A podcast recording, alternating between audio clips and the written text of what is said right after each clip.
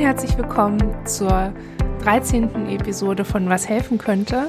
Diesmal spreche ich wieder mit unserer Gästin Theresa und zwar über die Organisation der Grounding-Techniken, über die wir in der letzten Episode gesprochen haben. Hallo Theresa. Hallo. Ja, wir bewegen uns jetzt ähm, am unteren Ende deines Artikels auf der Webseite zu Grounding-Techniken in der Traumatherapie. Da gehst du noch mal so ein bisschen auf die Organisation der, der Techniken ein, was ja ein ganz sinnvolles Vorgehen ist, da man sich in einer Situation, in der man Grounding braucht, alles andere als sortiert und organisiert fühlt. Was ist denn das Vorgehen, das du da so beschreibst? Also ich finde es immer ganz gut, wenn man ähm, diese ganzen Übungen, die wir jetzt durchgesprochen haben, auch so ein bisschen aufbereitet und ein bisschen sortiert und die sich so zusammenstellt, dass man gut damit arbeiten kann. Das heißt zum Beispiel, dass man sich aus jeder ähm, Kategorie, also Orientierung in der Zeit, im Raum und im Körper, jeweils Übungen aussucht und die zusammen auf, auf so ein kleines Kärtchen vielleicht schreibt, dass man von jedem Bereich so eine kleine Auswahl hat und das Kärtchen dann immer bei sich hat, so dass man da schnell drauf gucken kann, um zu gucken, was muss ich denn mhm. jetzt eigentlich machen. Und was würdest du so sagen, wie viel man da so auf die Karte schreibt? Also einmal so eine Anzahl vielleicht und dann auch wie, also ich könnte mir vorstellen, dass es einerseits total hilfreich ist, sich jeden kleinen Schritt von so einer Übung aufzuschreiben, also im Grunde eine Anleitung. Andererseits kenne ich das auch so, dass ich dann gar nicht die Konzentration habe, so eine ganze Anleitung zu lesen. Hast du da schon Ideen oder Erfahrungswerte gesammelt, was sich da so bewährt? Also ich kann sagen, wie ich das mache. Ähm, ich schreibe mir immer den Namen, den ich mir so für die Übung ausgedacht habe oder der es für mich gut beschreibt ähm, schreibe ich auf die Karte und dann erinnert mich das hoffentlich daran, wie die Übung geht. Aber ich habe auch schon ganz schön viel Übung mit diesen ähm, Skills, die man da verwenden kann. Ähm, das heißt, ich weiß auch, was gemeint ist. Ich denke, wenn man das so eine Übung mal öfter gemacht hat, dann kommt man da auch rein und dann ähm, kommt es wieder, wenn man merkt, okay, ähm, die Übung wollte ich jetzt machen. Moment, wie ging das jetzt nochmal? Und manche Übungen sind ja sehr aussagekräftig. Also gerade diese 54321 Übung zum Beispiel, die sagt einem ja schon irgendwie so ein bisschen, ach, da war irgendwas mit Dingen, die gezählt werden und wo man sich dann orientiert. Also ich mache das so, dass ich immer so drei bis fünf Sachen für jede Kategorie habe. Viel mehr wird ganz unübersichtlich auf so einem Zettel. Mhm. Und dann habe ich immer noch so eine kleine Auswahl, dass ich äh, gucken kann, wenn eins vielleicht gerade in dem Moment nicht so wirklich gut funktioniert, dass ich immer noch andere habe, die ich auch verwenden kann dafür. Und manchmal hilft's auch, da braucht man einfach ein bisschen mehr, dass man sich auf mehreren Ebenen im Raum zum Beispiel orientiert und da mehrere Aufgaben macht. Mhm, mh. Also man kann das immer so ein bisschen auswechseln dass man mhm. sagt, okay, ähm, ich probiere mal durch, was für äh, Übungen helfen mir da eigentlich und immer mal wieder schaut, dass man was anderes mit auf der Liste hat, um wirklich dann nach und nach rauszufinden, was ist jetzt die beste Übung für mich. Mhm. Und gibt es so ein, dieses nach und nach rausfinden, was bedeutet, das klingt so ein bisschen, als müsste man so durch 20 Krisen durch ähm, und da währenddessen noch seine Erfahrungswerte sammeln. Das ist aber eher ungünstig. Ne? Also eigentlich ist es ja sinnvoller, das vorher erstmal alles zu üben, wenn es einem okay geht, oder?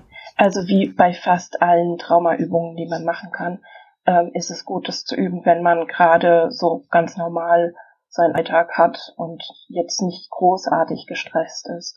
Das schadet auch überhaupt nichts, wenn man einfach zwischendrin im Tag mal eine kurze Pause macht und eine Grounding-Übung macht, weil man dann auch so ein bisschen merkt, okay, ups, vielleicht war ich doch nicht ganz präsent gerade, oder aber so, so ein Check hat, okay, ja, ich bin da, und sich auch so ein bisschen angewöhnt, das regelmäßiger über den Tag zu machen. Mhm. Und da sowas wie eine Gewohnheit rauszumachen, ab und zu mal zu checken, wo ist mein Grounding gerade und sich neu zu orientieren. Das schadet eigentlich nie. Und das ist eine gute Art und Weise, solche Sachen einzuüben, wenn das Gehirn gerade gut funktioniert und nicht im Stress ist.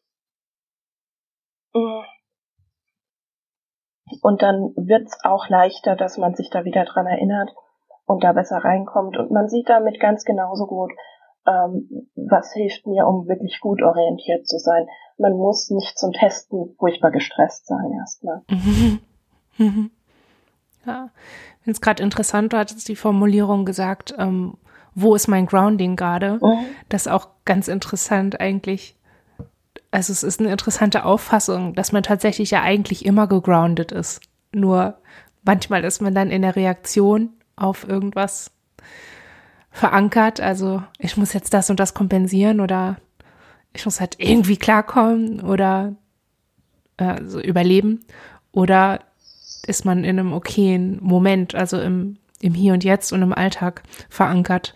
Das ist irgendwie nochmal einen ganz interessanten Gedanken, ähm, so eine ganz interessante Herangehensweise zu Grounding-Techniken insgesamt, sich klar zu machen, dass man eigentlich immer irgendwo verankert ist und dass Grounding-Techniken zu benutzen nicht bedeutet, dass man dann den einen wahren, echten Zustand produziert, der einzige, der berechtigt ist, sondern dass das der Zustand ist, in dem man ähm, okay ist, also in dem man in einem, in einem Erregungslevel ist, in einem Aufregungslevel, in dem man viel Wahlmöglichkeit hat und viele andere Zustände das eben nicht haben, dass das der einzige Unterschied ist, dass das aber trotzdem auch ja, Zustände sind, die real sind. Finde ich nochmal ganz, ganz gut, weil das was, was ist, was bei uns dann oft verloren gegangen ist, gerade am Anfang, dass wir irgendwie immer nur gedacht ja. haben, ja, die wollen, dass wir in einen anderen Zustand kommen als den, in dem wir immer sind. Also sind wir wohl oh. immer falsch.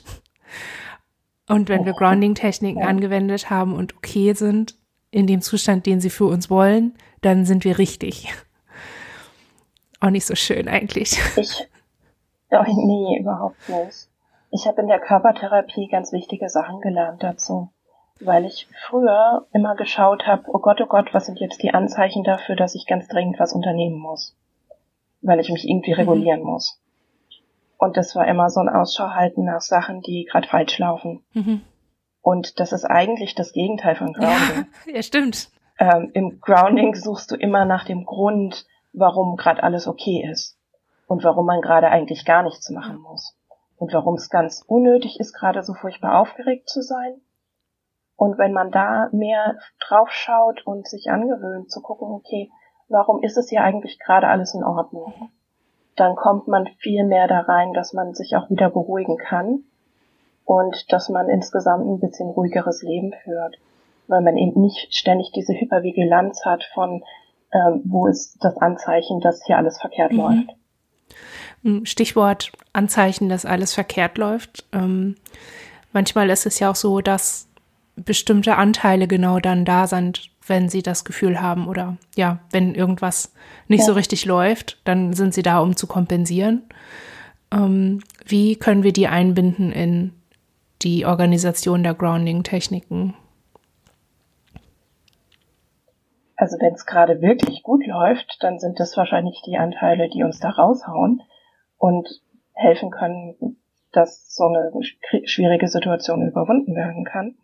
Aber wenn es gerade gut läuft, dann sind das die Anteile, die am meisten Orientierung brauchen und die am, am sichersten gucken müssen, was ist hier eigentlich gerade wirklich los? Und muss ich mich gerade wirklich so aufregen und so angespannt sein? Oder kann man hier auch mal ein bisschen low machen und es ist gar nicht nötig, sich mhm. hier gerade zu stressen? Also es ist immer so diese Grounding Skills, die sollten die Anteile machen, die im Megastress sind. Und die Anteile mitmachen, auch wenn die vielleicht ein bisschen weiter hinten sind, die gerade so am Rädchen drehen. Mhm. Ähm, weil wenn, wenn ich vorne bin und ich denke, ja, ich bin orientiert, mir geht's gut, ich habe jetzt überhaupt kein Problem und ich mache die Orientierungsaufgaben, dann sehe ich alles im Raum und denke mir, ja, genau, ich wusste vorher schon, das ist alles okay. Und jemand hinten dreht immer noch am Rädchen, mhm. weil die es nicht mitgekriegt haben. Das heißt, es ist immer wichtig, bei solchen Grounding-Übungen die mit reinzunehmen und die Aufmerksamkeit zu erregen von denen, die da gerade ein größeres Problem haben. Und dann zu sagen, hey, guck mal durch die Augen mit raus. Ähm, das ist das, was gerade abläuft. Oder denen vielleicht, wenn sie das nicht gut können, erzählen, was gerade draußen, draußen zu sehen ist. Ähm, und die, die versuchen mit reinzunehmen. Sonst gibt's keine Beruhigung. Genau die müssen ja wissen, dass sie mhm. sicher sind gerade. Ja, wir machen das auch so ein bisschen ähm, also wir haben das versucht mit so stille Postverfahren, also dass das, oh. wenn es ins wissen müssen, die richtig weit weg sind und sehr unzugänglich sind, dass wir es irgendwie versuchen hinzukriegen, dass wenigstens anderen Ins, den, die in der Nähe dieser Ins sind, äh, mitzuteilen, dass sie das weitertragen. Das funktioniert so semi, weil also so ein Problem an Stille Post ist halt, Kommunikation, ne? Also und äh, Rezeption. Aber mhm. was auch ganz gut funktioniert, ist sich die Dinge, also was es mit uns macht, wenn wir merken, wir sind in, einem, in einer okayen Situation, dann macht es ja was mit mir. Ich fühle mich entspannt und fühle mich sicher. Und manchmal ja. stelle ich mir dann irgendwie so vor, dass meine Gefühle wie so eine Art Welle auslösen nach innen. Also nicht so eine große Sturmflut ja. oder so, sondern halt das, was was man zum Beispiel beobachten kann, wenn Wind über eine Oberfläche fährt. Also ganz kleine Wellen, das, die sind klein, aber es sind viele und sie sind sehr beweglich in alle Richtungen.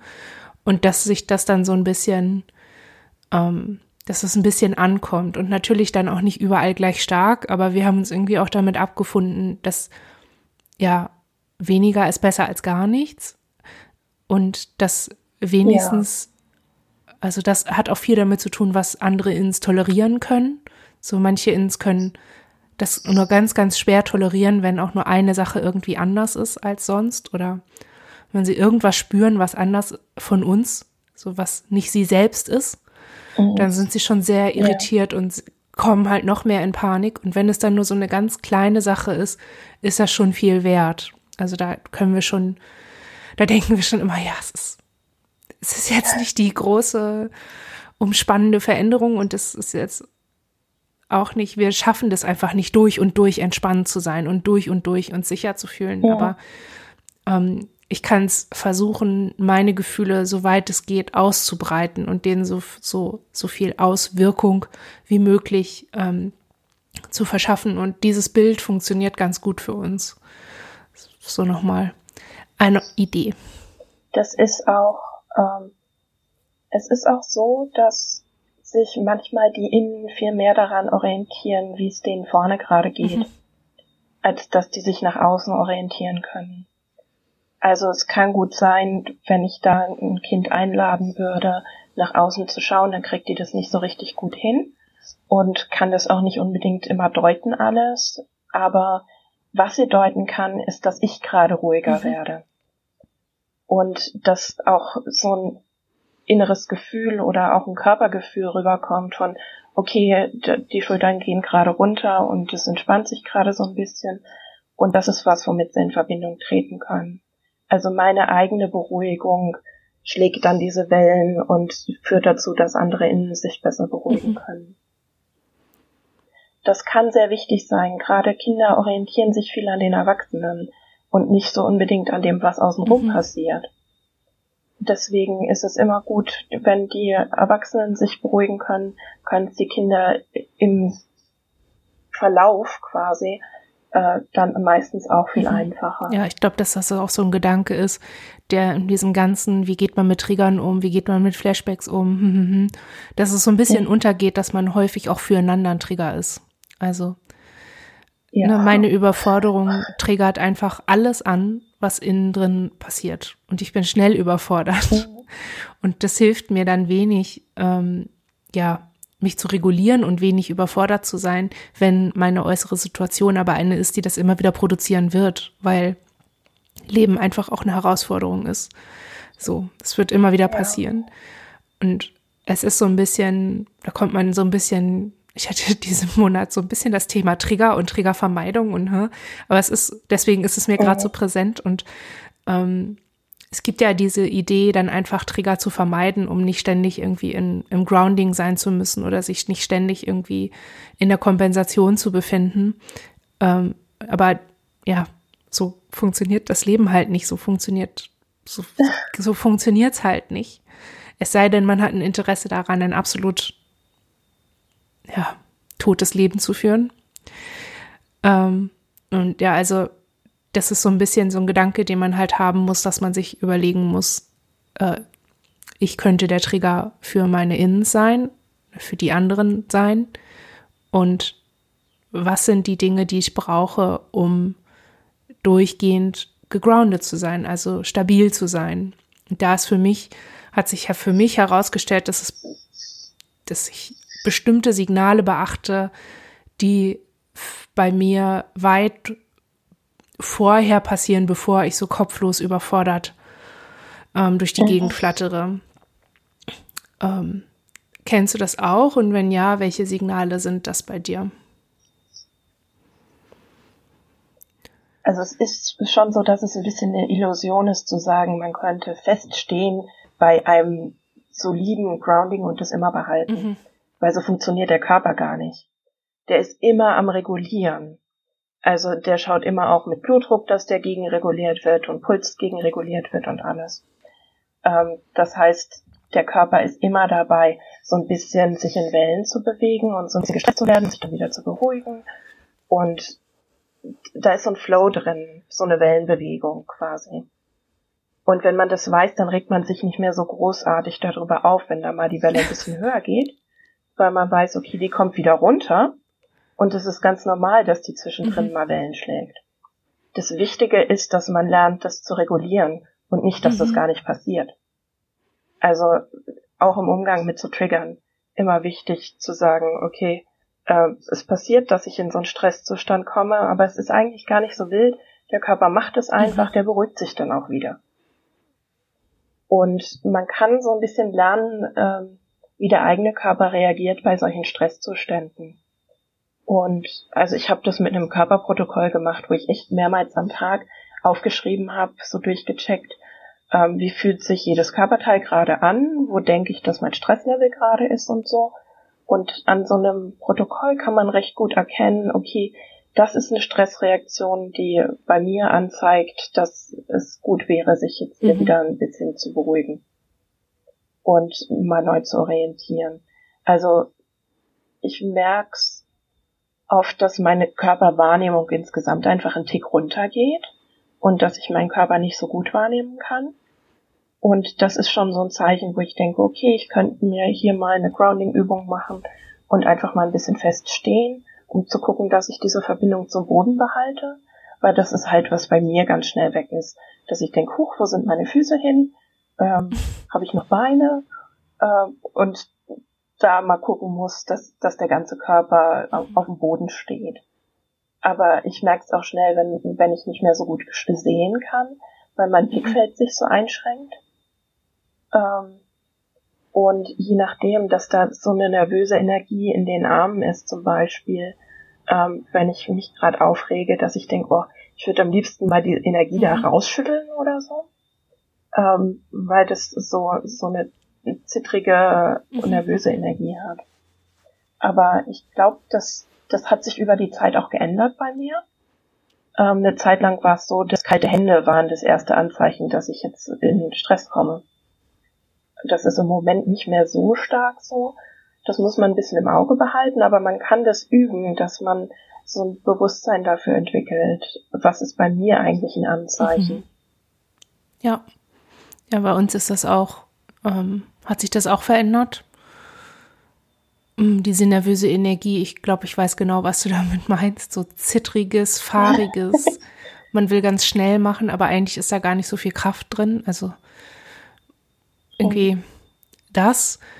Ähm, und bei uns kommt auch dazu, dass wir dann irgendwie nicht mehr richtig verstehen. Also diese Blickfeldeinengung, die kenne ich auch. Das wird so an den Rändern einfach sehr unscharf und ich kann dann noch sehen, aber ich sehe nicht, was da ist.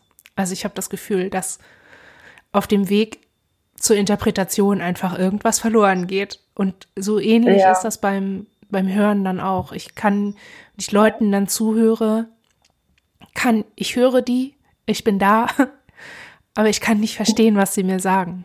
Das, ja. es kommt einfach überhaupt nicht an. Und das ist auch ein sehr unangenehmer Zustand, weil ich mich natürlich frage, was soll ich machen, was soll ich machen? Und ich merke, die sagen mir was und vielleicht geben die mir sogar gerade Anweisungen, was ich machen soll, aber ich, die, ich begreife es nicht. Also es, da kommt dieser letzte Klick nicht zustande und das ist sehr, sehr unangenehm irgendwie.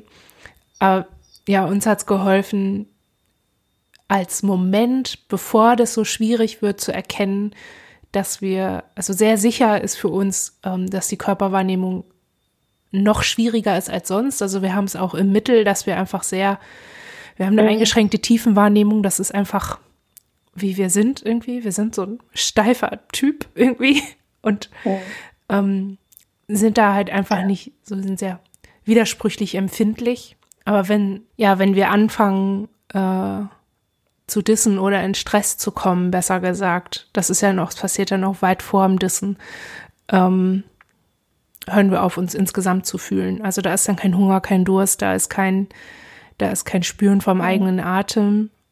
So Geräusche, die uns sonst eigentlich immer ganz gut halten. Also für uns ist das die Haare überm Ohr, also, also die Haare am Kopf und die, die, dieses, diese Raschelgeräusche, wenn wir die nicht mehr haben, dann ist eigentlich schon völlig klar, okay, ja. äh, komm mal runter.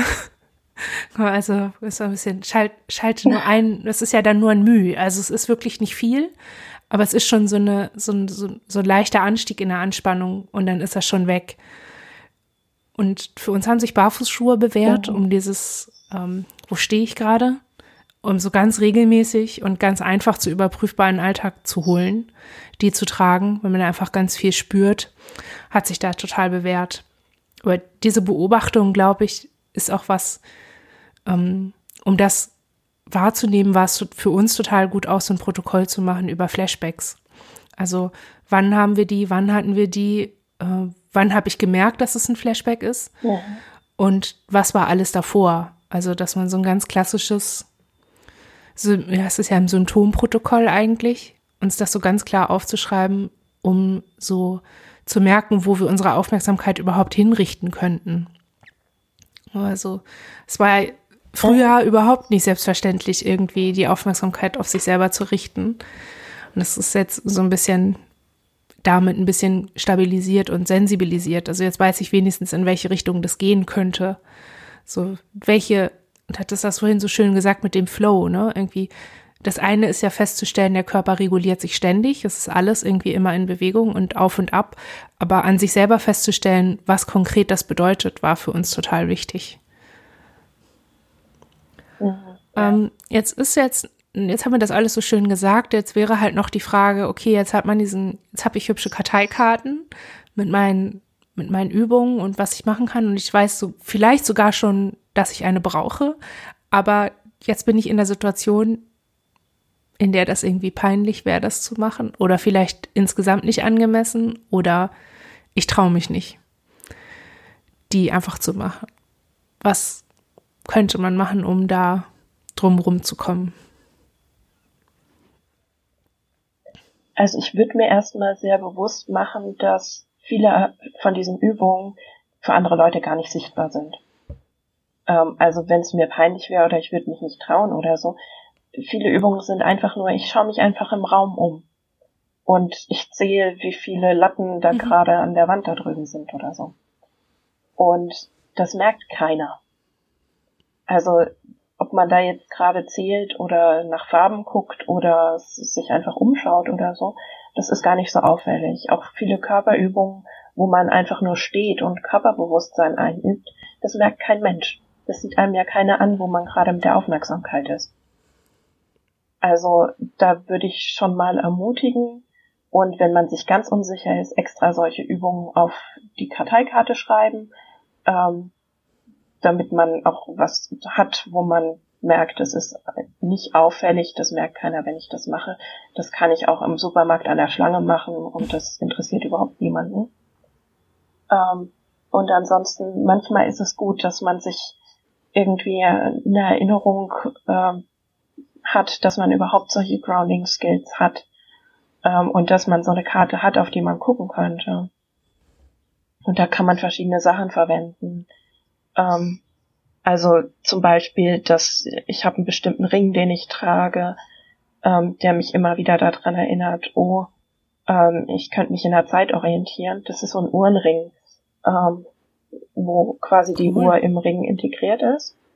Und das ist so eine, so ein bisschen, ich kann nicht so das Handgelenk tragen. Das ist eine reine Triggersache gewesen am Anfang.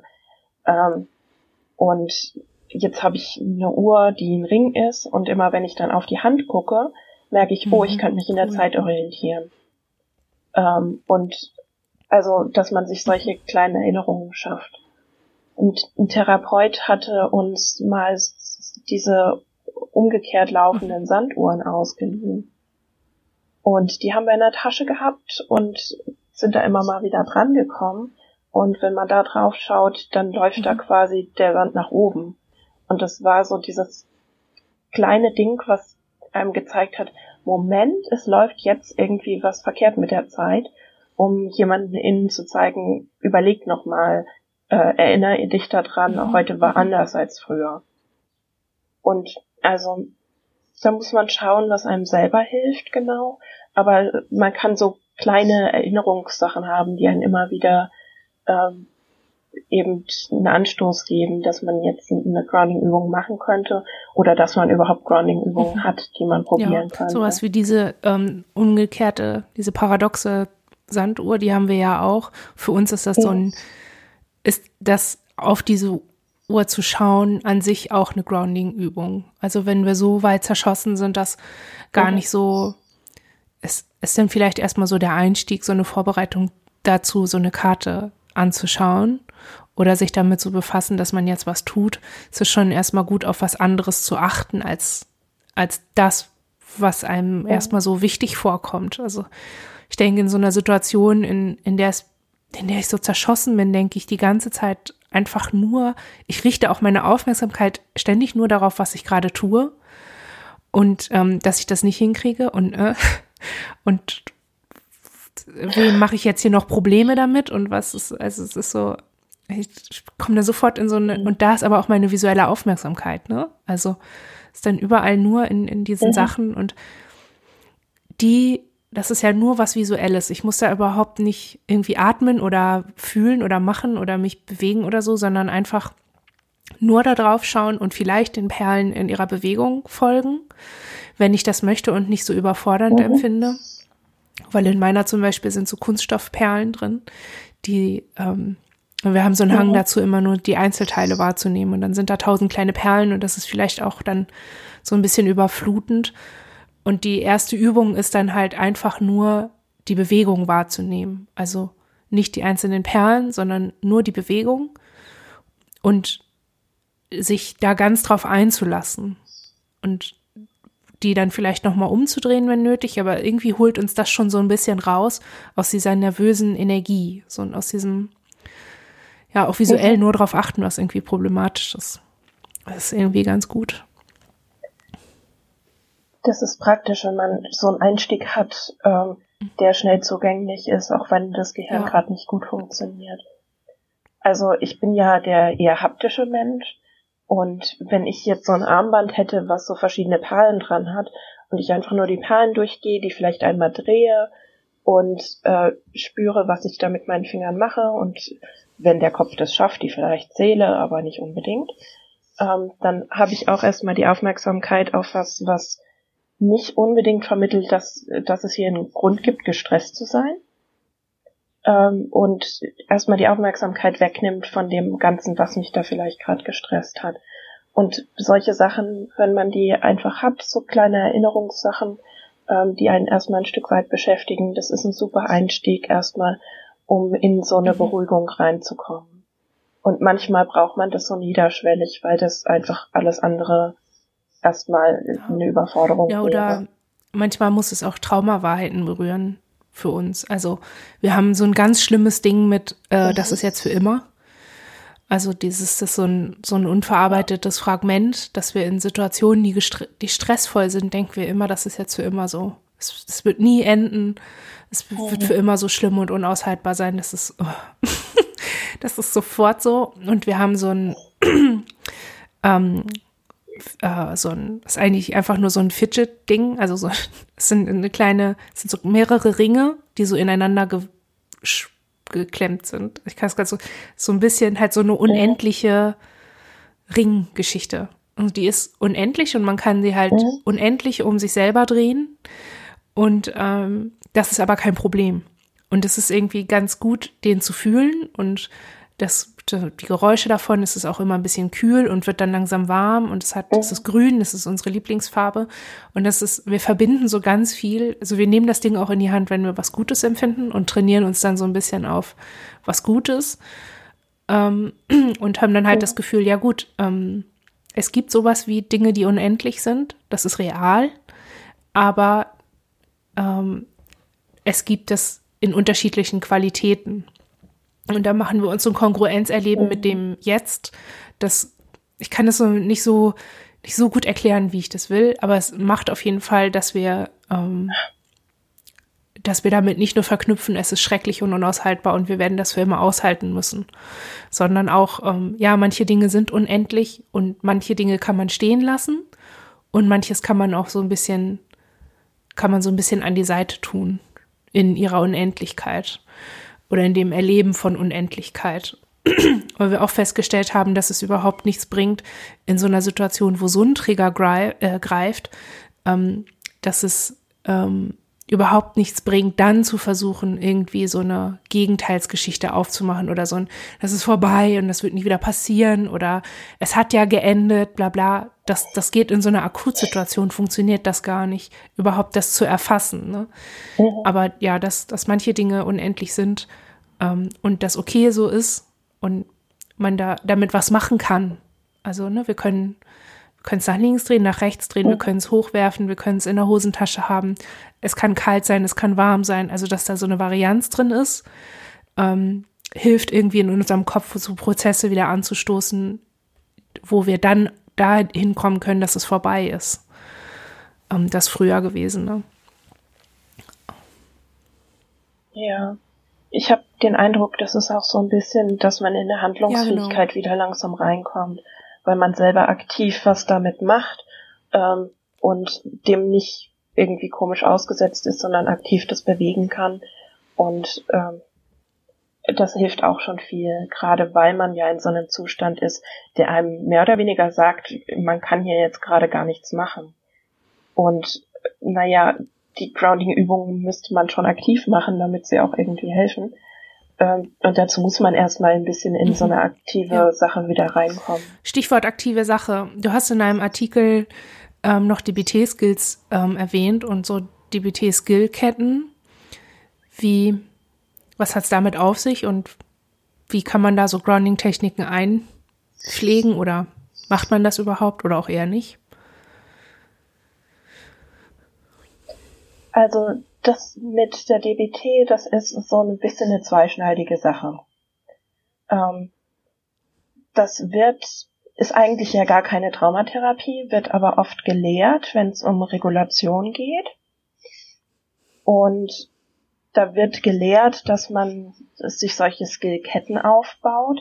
Das heißt, von sehr harten Reizen, denen man sich aussetzt, zu einer Beruhigung runter. Das ist eine relativ künstliche Art, sich zu regulieren, funktioniert aber auch einigermaßen. Die Sache ist die, dass diese ähm, Moment. Also, so rum.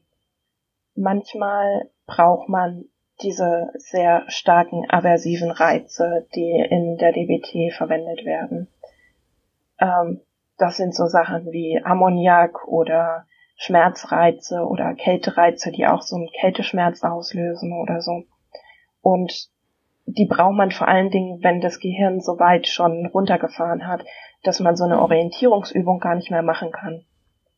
Also da wandert die Aktivität von vorne im Gehirn irgendwo nach hinten, wo die Instinkte sitzen und man kann gar nicht mehr darauf zugreifen, dass man sich jetzt bewusst orientieren kann. Und das sind die Momente, wo man mit solchen starken Reizen ähm, sich überhaupt erstmal wieder rausholt, damit was anderes möglich ist. Also das ist, ist das dann schon Beruhigung oder ist das das, die Sache ist die, das ist erstmal überhaupt keine Beruhigung. Man setzt ja einen Schmerzreiz oder einen, einen aversiven Kältereiz oder sowas absurd ekliges und schmerzhaftes wie Ammoniak. Ähm, das mhm. vermittelt uns überhaupt nicht, dass wir sicher sind. An der Stelle wird nur vermittelt, oh Gott, oh Gott, jetzt sei mal besser wieder bei mhm. Bewusstsein und rette dich, weil es ist gerade alles ganz furchtbar hier. Das heißt, man braucht es in der Stelle, wo man sich sonst nicht weiter orientieren könnte. Aber sofort, wenn man wieder da ist, einigermaßen, ähm, sollte man eigentlich mhm. aufhören, damit sich selbst zu stressen. Ähm, das macht es ja wirklich nicht besser und das vermittelt das einem eben auch nicht, dass man ist. ein homöopathisches Prinzip, das Gleiches das gegen heißt, Gleiches. Also, also Stress ähm, gegen Stress. Es ist sehr wirksames Mittel, um okay. aus so einer Dissoziation rauszukommen. Ähm, es ist einfach so, dass der Körper aus der Dissoziation erstmal in eine Aktivierung reinkommen muss wieder, damit er sich beruhigen kann. Das ist so eine komische Sache, die unser Körper macht, der im Hochstress runterfährt und man das Gefühl hat, da ist jetzt gar nichts mehr los, dabei ist eine ganze Menge los. Ähm, und um da wieder rauszukommen, muss man erstmal wieder in diese Aktivierung hochkommen, ähm, um dann auf der anderen Seite quasi sich wieder richtig mhm. beruhigen mhm. zu können. Ähm, das heißt, so ein bisschen müssen wir diese Hürde nehmen, um überhaupt wieder zugänglich zu sein und das Gehirn wieder so weit zu bringen, dass es auch da funktioniert, nämlich im vorderen Bereich, wo wir es brauchen, um achtsam sein zu können. Ähm, das heißt, es ist an dieser einen Stelle ist es wichtig, aber danach verliert es wieder an Wichtigkeit. Also man sollte nicht Ewigkeiten dann diese harten Skills anwenden, weil das vermittelt dem Gehirn nur weiter, okay, das ist jetzt hier alles stressig und äh, es gibt hier keinen Grund, sich zu beruhigen, weil mhm. da sind ja solche aversiven Reize. Und die sagen mir eigentlich, ich muss jetzt hier in, in Kampfstellung sein, weil ich hier mhm. gerade angegriffen werde oder so. Das heißt, sobald man aus diesem ähm, Zustand ist, der ganz instinktiv ist äh, und nicht orientiert ist, ähm, sobald man da raus ist, sollte man anfangen, mhm. sich zu orientieren und zu gucken, okay, was ist hier gerade wirklich, was passiert? Ähm, okay, da redet vielleicht gerade jemand mit mir. Äh, ich versuche mal, ob ich das auch verstehen kann oder irgendwie darauf reagieren kann.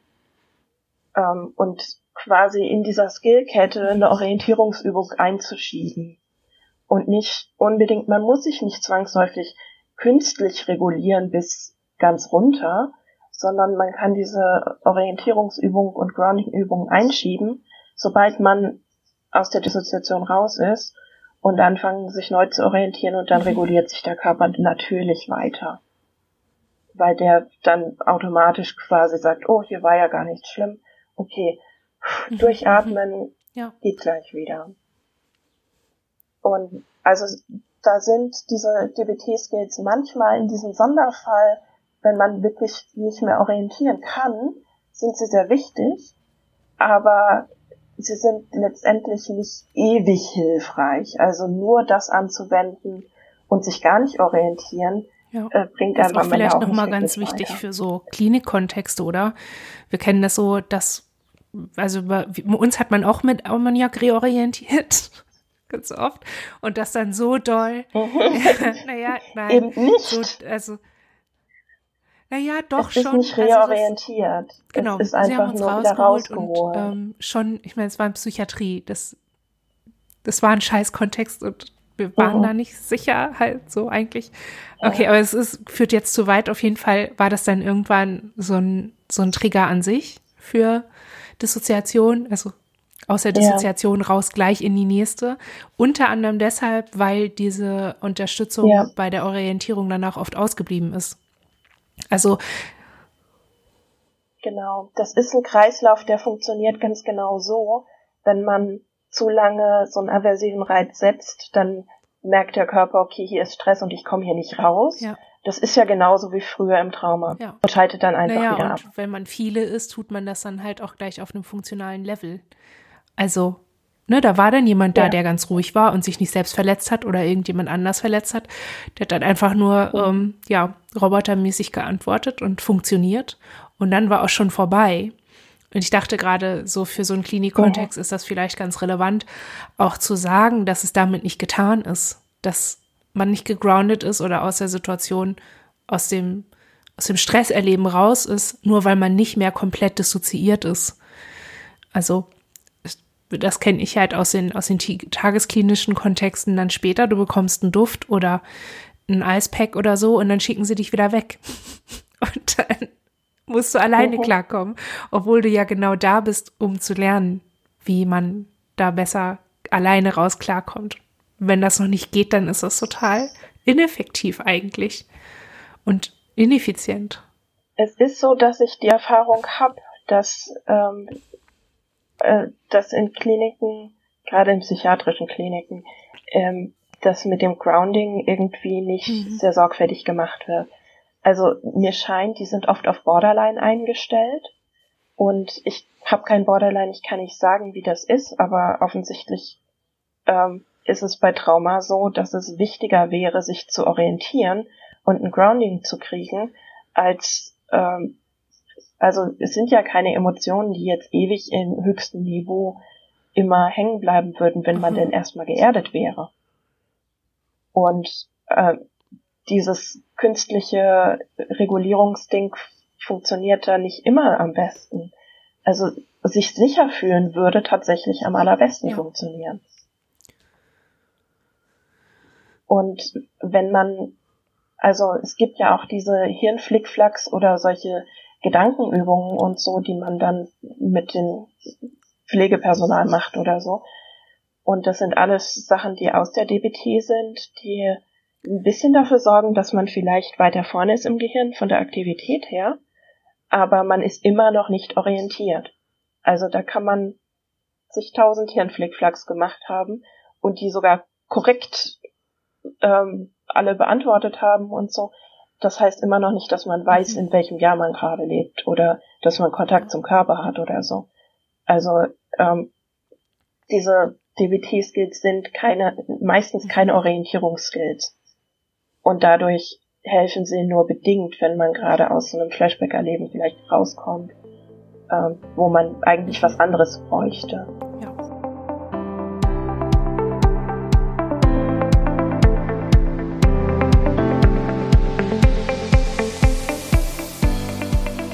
Ich hoffe, euch hat diese Folge gefallen und ihr könnt ein bisschen was für euch mitnehmen. Wenn dem so ist, denkt doch über eine UnterstützerInnen-Mitgliedschaft bei Steady nach da könnt ihr uns mit kleinen Beiträgen jeden Monat unterstützen, dieses Podcast so in der Form weiterzuführen. Kommt gut durch und bis bald.